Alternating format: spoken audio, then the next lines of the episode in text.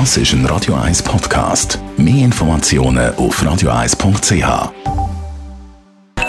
Best auf Morgenshow.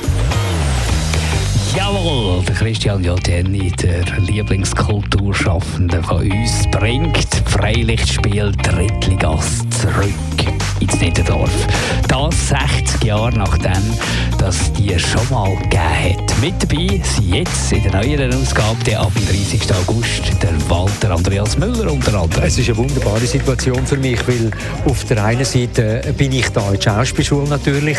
Ich habe eine unwahrscheinlich persönliche Beziehung zu dieser Gegend und zu dieser Drittligasse. Und ich habe natürlich auch äh, die, alle die Lieder von der Drittligasse äh, sind bei mir intus. Ich muss die zum Glück gar nicht mehr lernen. Und von dem her ist es natürlich auch mit dem Christian wieder so eine Produktion zu machen. Das ist etwas Wunderschönes. Und ich kann es eigentlich nur bestätigen. Ich freue mich ebenfalls wahnsinnig darauf, weil es ist eine absolut einmalige und wunderschöne Idee, an, der, an dem idyllischen Ort so etwas auf die Beine zu stellen. Temperaturen bis 32 Grad. Der Sommer hat Zürich fest in der Hand. Da reizt es einem natürlich mit Flipflops im Büro aufzutauchen. Die Stilexpertin sagt, das ist nicht eine so gute Idee. Flipflops sind in der Regel im Business wirklich nicht unbedingt der Standardschuh. Schon allein als Verletzungsgefahr und die Geräusche, die da entstehen können, wenn man go unterwegs ist. Insofern Flipflops sollte man wirklich lassen.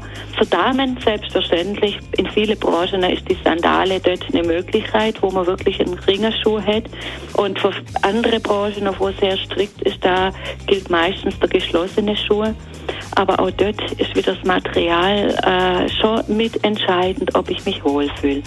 Ein Ringer Lederschuh mit einer Ledersohle ist sehr viel angenehmer zu tragen als einer, der mit viel Synthetik daherkommt, wo der Fuß wirklich extrem zum Schwitzen kommt. Die Morgenshow auf Radio 1. Jeden Tag von 5 bis 10.